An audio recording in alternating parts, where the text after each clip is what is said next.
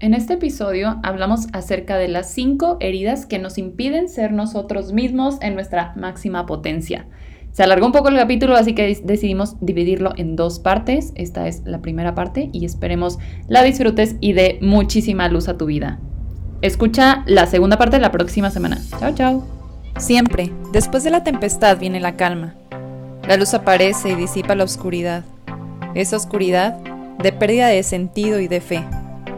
Epifanía. Esa revelación que muestra la verdad. Aquella verdad absoluta que se encuentra solo después de ordenar el caos que cada uno llevamos dentro y que nos conducirá a la verdadera plenitud. ¿Te atreves a descubrirla? Hola, hola, ¿cómo están? Eh, les damos la bienvenida a este episodio donde queremos pues eh, no dejar como muy suelto el último episodio que estuvimos platicando. Esperemos que les haya gustado el capítulo anterior y como se pudieron dar cuenta pues hablamos mucho y mencionamos mucho la palabra heridas. Pero pues quizá muchos de ustedes se quedaron con las dudas de, bueno, ¿qué más hay detrás de estas heridas? o cómo se tratan, cómo se originan, cómo las puedo detectar. Así que es por esto que decidimos traer hoy a una invitada muy especial para que nos pueda compartir un poquito más sobre este tema. Eh, me gustaría eh, que, que, Débora eh, nos hable un poquito acerca de lo que se va a tratar este episodio para poder darle entrada a nuestra invitada del día de hoy. Bueno, pues en otras temporadas hemos hablado acerca de cuáles son las cosas que nos impiden, de cierta manera, ser nosotros mismos o alcanzar los objetivos que queremos. Estos automáticos que muchas veces surgen y nos hacen sabotear los proyectos que tenemos. Y bueno, algo que hemos detectado a lo largo de este proceso es que las heridas son una pieza clave y fundamental a trabajar. Y pues la, invitada que, tenga, que tenemos el día de hoy es experta en este tema. Obviamente lo vamos a, abordar de un tema, bueno, más bien de una manera como muy, em, pues como pinceladas, porque son demasiadas cosas las que habría que hablar de cada una de las heridas. Pero bueno, ahora sí que ella nos irá guiando con su expertise. ¿Quieres presentarla, Andy? Claro que sí. Bueno, este, les queremos presentar a Mari Carmen. Eh, ella, nos gustaría que ella nos hablara un poquito más acerca de, de, todo esto a lo que se dedica, pero bueno, este, para darles una intro, también este, ella tiene un podcast que nos gustaría que lo escucharan este, después de escuchar este episodio, que se vayan corriendo para con ella. Eh, su podcast se llama Sanando Juntas y creo que ahí van a poder ver, como ya lo dijo Débora, de manera más puntual cada una de las en su herida. En la, O sea, en la que identifiquen en este episodio qué es su herida, bueno, ahora se van después al podcast de ella y lo profundizan. Sí, porque pues no solo tenemos una, a veces tenemos dos, tres o las cinco. Entonces, pues bueno, este los dejo con Mari Carmen para Bienvenida, Mari Carmen. gracias, qué gusto. Muchas gracias por estar aquí. No, pues yo con todo gusto, la verdad es sí es un tema súper interesante y como bien dicen, o sea, abarca muchísimas cosas porque muchas veces eh, puede ser complicado como identificar esta es mi herida y tal cual, o como dice Sandy, o sea, pueden ser varias, o depende de nuestra experiencia de vida, puede ser que en un momento nos marcó una y luego otra y así. Entonces, a veces, o sea, creo que como por simplificarlo, hablamos de las heridas y están así como mundialmente conocidas, las cinco heridas, pero también es súper importante saber que pues no somos seres como que tengamos cajoncitos, ¿no? O sea, de que solo esto me pasó y no tiene nada que ver con lo otro, o mi mamá, pero mi papá no me hizo, mis hermanos o mi maestra, o sea, somos un todo y eso es lo que hace que sea complejo. Y también súper importante, que a mí eh, creo que es como parte del enfoque, verlo como, aunque hay cosas que pueden repetirse, y que pueden coincidir, o sea, de que todos los que sufrieron abandono tienen tal, o sea, no vamos a generalizarlo, porque cada quien lo vive en su experiencia personal. Y entonces, por eso a mí a veces me cuesta trabajo y no me encanta como estas respuestas tipo horóscopo de que, o sea, o sea, de, si tuviste esta herida, entonces estás fregado. Un ojo más grande que el otro y entonces tu cuerpo está de esta u otra manera, o sea, son pautas, no es que sea la ley ya así determinada, porque también, claro, el, por eso existe el carácter también, o sea que las experiencias mismas de la vida y nuestra forma de responder a ellas pueden ir modificando, moldeando, que eso no sea como tan evidente o tan puro. Sí, claro, porque imagínate a alguien que nos está escuchando que quizás es de complexión muy delgada por genética, ahora decir, ¿cómo que yo tengo esta herida? ¿Por qué no subo de peso? Porque estoy... sí, sí, sí, sí. O sea, solo son pautas y creo que eso, las palabras claves igual las vamos ir viendo, que son muchas veces en donde más podemos sentirnos identificadas y luego ya verlo materializado, hecho realidad en lo concreto que es nuestro cuerpo, nuestras relaciones, nuestras actitudes o lo que siempre decimos como la piedra con la que siempre te tropiezas y dices es que es como si siempre fuera lo mismo, que más o menos por que sientes que no avanzas, ¿no? sí. Oye, espera, antes de profundizar en, en, el tema y entrar de todo eh, de lleno, eh, me gustaría saber que nos platiques un poquito sobre el enfoque que, que trabajas tú para que puedan conocer la gente que nos escucha. Sí, claro. Eh, soy psicóloga clínica de formación, o sea, de la universidad salí con esa formación, pero pues me he enfocado en Primero tuve una especialidad de tres años que fue sobre logoterapia y análisis existencial, que hablaba mucho como de esta parte pues de la dimensión espiritual de la persona, de nuestro sentido de vida, los valores, nuestra actitud frente a las eh, circunstancias como existenciales que no podemos este, evitar, ¿no? El tema de la muerte, el sufrimiento, este, el amor, este, el trabajo, etc. Pero pues es un tema como muy mental y muy este, también como de actitud espiritual. Y este, durante, con ese enfoque trabajé yo creo que unos cuatro años más o menos, pero me di cuenta de que pues siempre hay cosas que están antes, ¿no? O que a veces nos limitan o nos bloquean. Entonces me enfoqué mucho en trabajar en conocer cómo funcionábamos las mujeres a través del ciclo menstrual, que es como una cualidad, una característica que tenemos la ciclicidad y cómo eso también responde a todas las dimensiones de nuestra persona, incluyendo la biológica. Y entonces tengo cerca de dos años y medio, tres años, enfocándome en una rama de la psicología que no es muy conocida en México, pero cada vez como que se va abriendo más, que se llama este, informado en trauma o este, psicotrauma que habla tal cual de cómo las experiencias adversas de nuestra vida, o sea, puede ser ya sea algún evento específico o durante el tiempo de desarrollo que, que tuvimos principalmente niñas y adolescencia, han afectado nuestro desarrollo y nuestra expresión de quienes somos y quienes estamos llamados a ser. Y cómo eso se manifiesta en todas nuestras dimensiones, o sea, desde nuestra parte fisiológica, este, psicológica, e incluso también en la parte de la concepción de quién soy yo y de la manifestación de mis relaciones. Entonces, básicamente ahí es en donde entra el tema de las heridas y cómo afecta este, pues quién eres. Qué impacto. ya no sé de qué quiero que se trate el capítulo. Creo que son demasiadas cosas que es, muy interesante todo esto, pero bueno, ya después nos, nos acompañarás a otro episodio. claro. Sí, bueno, este, Mari Carmen, en este momento nos gustaría que, justo como ya diste esta introducción, eh, la importancia que tiene eh, el, trauma, ¿no? O sea, y creo que justo es por eso que, que decidimos invitarte a ti, pues, de, que tienes como más manejo justo en, todo este tema acerca de las heridas. Entonces, nos gustaría que nos fueras platicando eh, muy puntualmente acerca de cada una de estas cinco heridas y, y, cómo es que logramos ver este, la expresión, como tú dices, a lo mejor no encasillar, este, porque pues puede ser que se den variaciones entre ellas, pero sí platicarnos un poquito acerca de esto para las personas que nos están escuchando y que a lo mejor dicen, ah, es cierto, o sea, yo he sentido eso y no sabía que, que estaba viviendo como una herida, ¿verdad? Porque justo en el, en el episodio pasado, Emi decía algo muy importante, nos decía, bueno, pues es que ya estamos acostumbrados a veces a vivir con el dolor, que no nos damos cuenta que, que no es normal tener ese dolor, ¿no? O sea, desde cosas físicas como, ah, si me duele la cabeza y me tomo una aspirina, ¿no? Pero nunca nos cuestionamos o, rara vez nos cuestionamos como, oye, ¿por qué me está doliendo la cabeza? ¿Qué me hizo falta? O sea, me hizo falta comer, beber agua, eh, tener horas de sueño y no vamos como a profundizar justo a la raíz. Entonces, para esto queremos generar justo este, este episodio y platicar un poquito acerca de esto. Entonces, nos gustaría que nos fueras platicando. Sí, fíjate que es interesante porque o sea, algo que me parece a mí como curioso, o sea, si bien no me encanta eso como de encasillar y decir así tienes que ser y este es tu molde y como horóscopo tal cual, este, sí hay cosas que luego terminan por tener sentido, ¿no? Y tener este como, pues esta repetición en el, ok, vemos que todos los que sufrieron de este tipo de, de carencia o de trato, este, pues manifiestan estas características, ¿no? Y ahí es donde vemos esa relación. Entonces, quisiera decir que una, o sea, un trauma o una herida, vamos a ponerla así, se da por la repetición de una forma de trato y de este, atención a las necesidades afectivas básicas de la persona. Entonces, si todos tenemos la necesidad de ser tomados en cuenta, de ser valorados, de sentirnos amados, de pertenencia, de este, reconocimiento y validez, y eso no se ve satisfecho, va a generar una reacción en nosotras. O sea, como decías ahorita con el tema del hambre, por ejemplo, vamos a ponerlo así, tenemos un hambre afectiva y entonces si esa hambre no se satisface, va a haber una respuesta.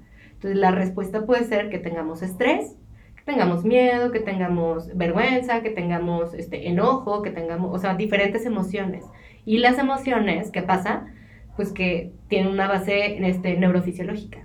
¿No? Entonces, la repetición de ese trato y la repetición de la expresión de esa necesidad no satisfecha es lo que va marcando, o esa es mi teoría tal cual, de va marcando cómo se formen y cómo reacciona nuestro cuerpo, porque es en donde está esa relación como neurofisiológica, ¿no? Entonces, por ejemplo, o sea, vergüenza. Si tú piensas en alguien que tiene vergüenza, ¿cómo te imaginas que corporalmente es?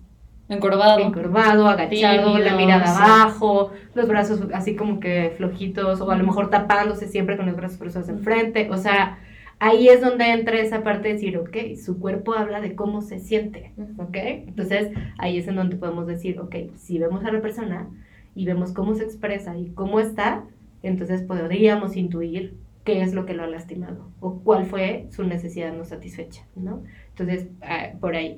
Y bueno, hablando ya de las cinco heridas en sí, pues están rechazo, abandono, injusticia, humillación y traición, ¿ok? El rechazo tiene que ver con esta eh, carencia o esta falta de sentirnos como aceptados, vistos como el, ok, el, o más bien, sí te veo, pero no acepto y no apruebo quién eres. Y entonces esta sensación de rechazo me hace sentir miedo, de decir, no sé si en donde estoy es un lugar seguro, es en donde estoy bien, estoy... Entonces prefiero, y esta es una, como, vamos a decir, cada herida tiene su máscara, y la máscara del rechazo es eh, una máscara huidiza o evitativa. O sea, prefiero cuidarme y no estar o no ser vista para como ahorrarme el que no me quieran.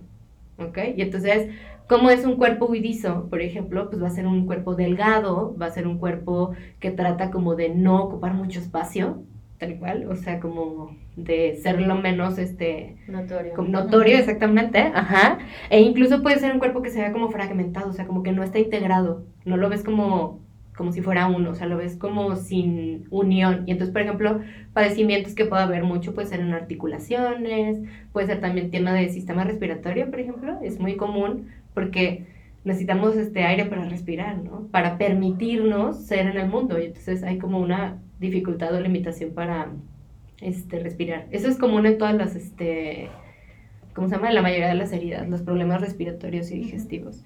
Eh, también es, o sea, fisiológicamente puedes darte cuenta que es una persona que tiene como, como que está hiperatento, o sea, vigilante. Tal cual. O sea, o sea, ya hasta mi actitud ahorita es así, ¿no? Como de, ok, delgadito, chiquito, no me vean, pero yo sí veo. O sea, yo sí estoy atento como para también saber defenderme y cuidarme del momento en el que alguien me voltee a ver y poder cubrirme para que no me rechaces. Sí, como que justo siempre actúa a la defensiva, ¿no? Ándale. o, estar alerta para que no me juzguen o por si alguien me juzga, algo así. Y entonces, o sea, socialmente, ¿cómo es esta persona? O tiende a ser una persona que, por un lado, o sea, puede ser alguien que tú lo ves y dices, ok, o sea, está bien aquí, ¿no? No genera problemas, no es como que quiera llamar la atención tampoco, cae bien, se adapta, o sea, porque también es flexible, es decir, no es como que vaya a generar controversia o a querer tomar la iniciativa de las cosas. Y es agradable, sin embargo, es alguien que dices, no, o sea, como que no puedes profundizar con ella. O sea, que muy al margen de la situación. Al margen o superficiales, porque porque justamente el lugar que les duele es en donde se profundiza y ya puedes como alcanzar a ver todo lo que es y entonces está el temor de, híjole, ¿qué tal si me conocen por completo? Y entonces no les gusto, no les agrado. Entonces hay como mucha resistencia a verme vulnerable o a que este, me conozcan tal cual soy. Y claro, el trato que tienes contigo misma, que también es algo que pasa en las heridas mucho, es la herida que sufriste y no has sanado, la replicas en ti y en tus relaciones. Entonces tú también puedes ser muy de juzgar a los demás, o sea, de estar viendo y diciendo, esto no me gusta, esto sí, como mucho prejuicio, y también puede ser muy como de, no, prefiero no entrarle a la relación con ellos, o sea, como solamente para lo que necesito y ya, ¿no? O sea, no, como no llegar a una vinculación más íntima, temen mucho la intimidad afectiva, por ejemplo, ¿no? como muy este, a supervivir en lugar de, de realmente dejarse ir, ¿no? O sea, vivir y, sentir esto, wow. Y estar tal cual como vigilándose todo el tiempo de que, mm, o sea, cuidando los flancos de... Pero tampoco, ojo, o sea, Y también es mucho como esta parte de replicarlo en ti, cuando suceden situaciones que no son como agradables o convenientes para ti, te volteas a ver y te juzgas y dices, claro, es que yo hice esto mal, es que yo no estoy a lo... O sea, como que vas hacia ti misma a, ajá, como a rechazarte, o sea, a no aceptar eso que es parte de quién eres y que lo ves como lo que te impide ser o lo que te, o sea, lo que te hace estar mal, pues, vamos a ponerlo así. Oye, María Carmen, ¿y hay algún, o sea, algo que podamos detectar de cómo se origina esta herida o...? Sí, normalmente la herida de rechazo es como, bueno, de las cinco heridas, es la herida que se da mm, en la etapa, ay, se me fue, desde el vientre, o sea, desde etapa preverbal, desde antes de nacer hasta los primeros uno o dos años de vida, porque tiene mucho que ver con la necesidad de sentirnos en un lugar seguro y, este, y que somos como acogidos, tal cual, o sea, entonces muchas veces tiene que ver también con esta falta de, de contacto, de que no se estableció bien el apego con mamá, entonces, este, ahí es en donde se puede generar. Y normalmente se da en las mujeres, nosotros lo percibimos por el trato que tuvo mamá conmigo, por el desarrollo de nuestra identidad femenina y porque también es como donde buscamos la aprobación y el reconocimiento de mi mamá, porque ella es mujer, o sea, ella me está poniendo la pauta de cómo ser. Y en los hombres, más bien se da con el papá, o sea, si, no, si, si bien no es como gestacional, o sea, sí es como de sentir que estoy en el lugar seguro y acogida, ¿no? Entonces, es acogido. Y entonces también tiene que ver con el, la, la, mirada del papá de aprobación y de reconocimiento hacia el hijo, de está bien como eres, ¿no? Claro. Ok. okay. Pues pasamos a la siguiente. De hecho, creo que lo vamos a dividir en dos episodios, pero está bien porque sí es importante como abordarlo todo por completo. Como ustedes vean.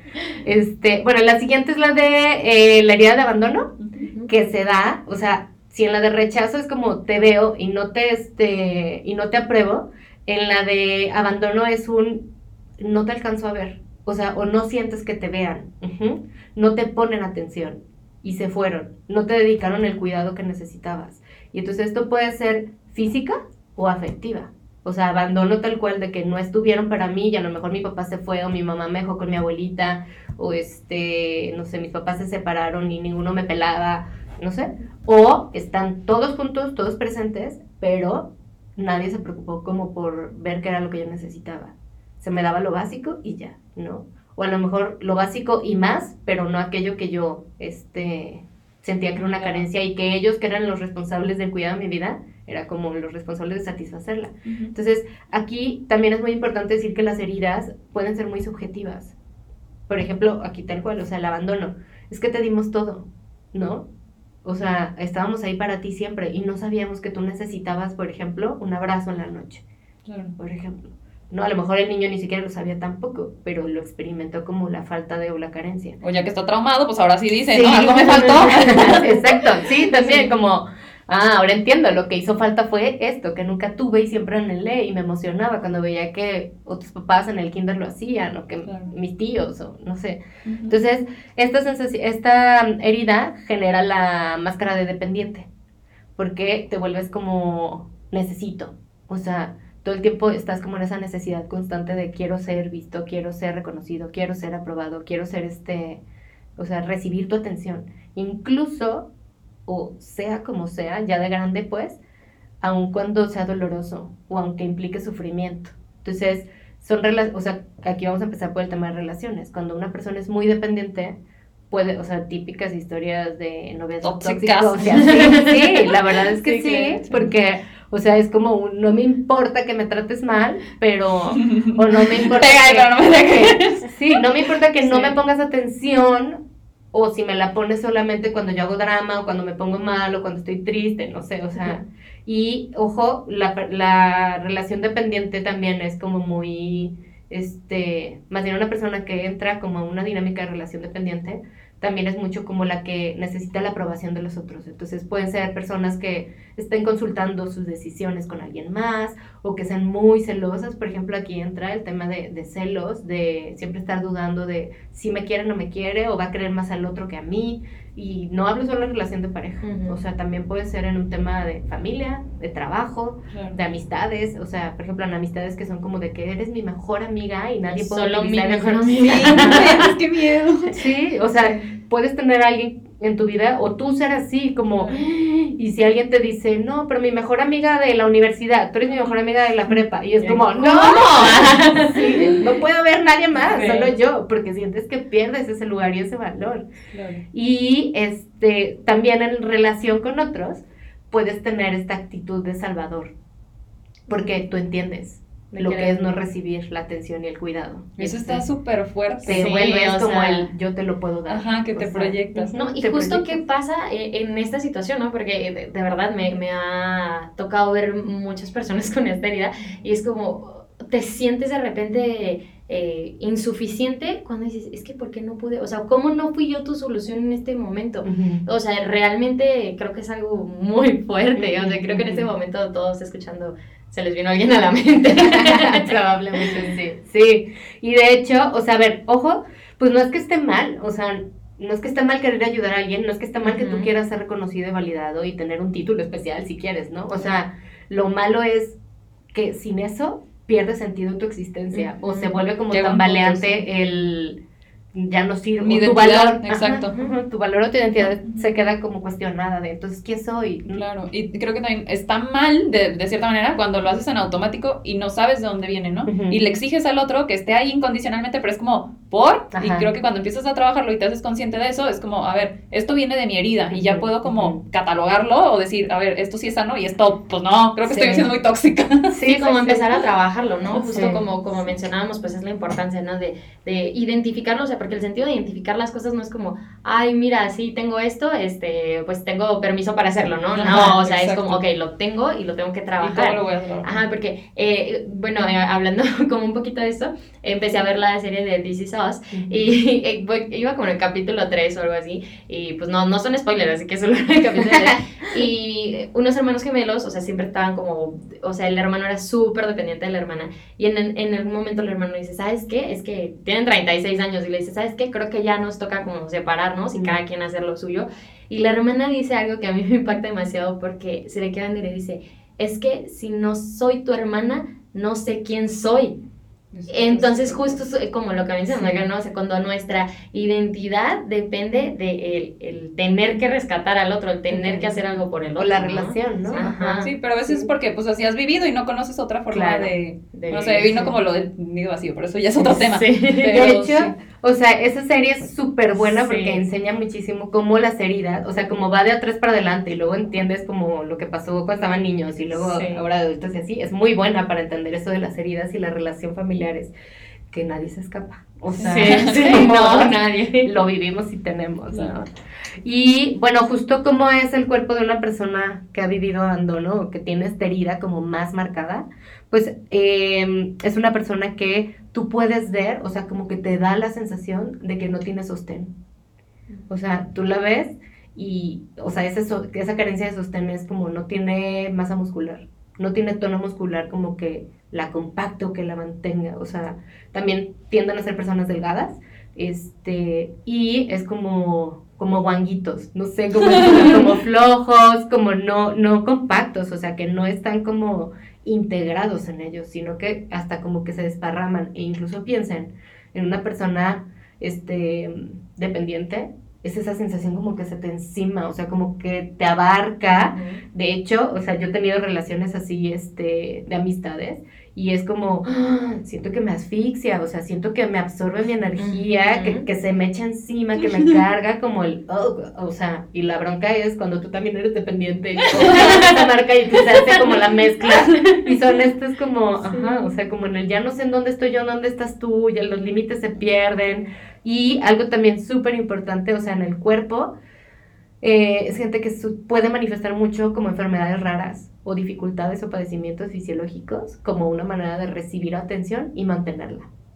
No es consciente, o sea, no es como que diga, ah, claro, me voy a enfermar para que me hagan caso, pero sí es un mecanismo de descubrir que al menos cuando te enfermas, sí te hacen caso. Y si recibes, tengo una paciente, uy, ahorita me estoy acordando, tuve una paciente que ella decía, solo cuando estaba enferma sentía el contacto de calorcito del cuerpo.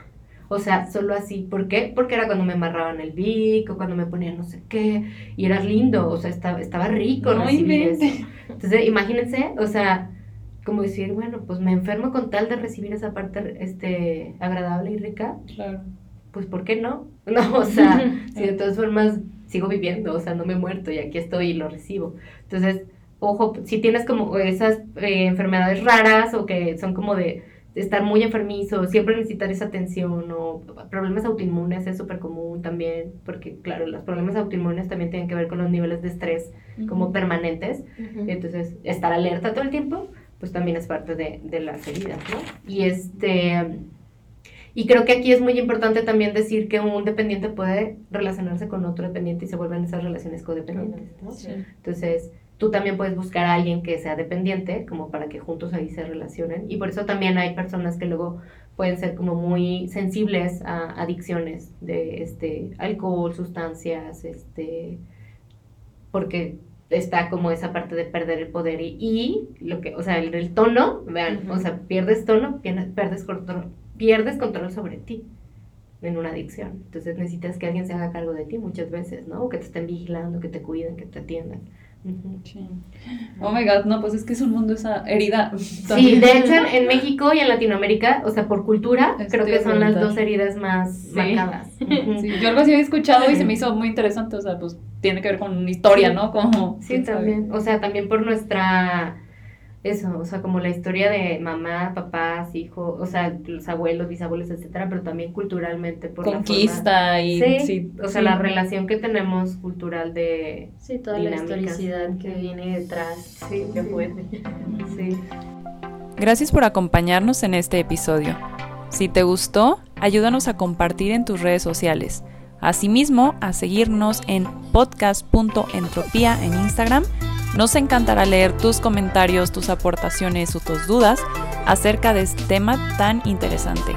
Recuerda que nos puedes escuchar cada jueves y puedes seguirme también en mi Instagram personal como dev con Nos escuchamos la próxima semana. Chao, chao.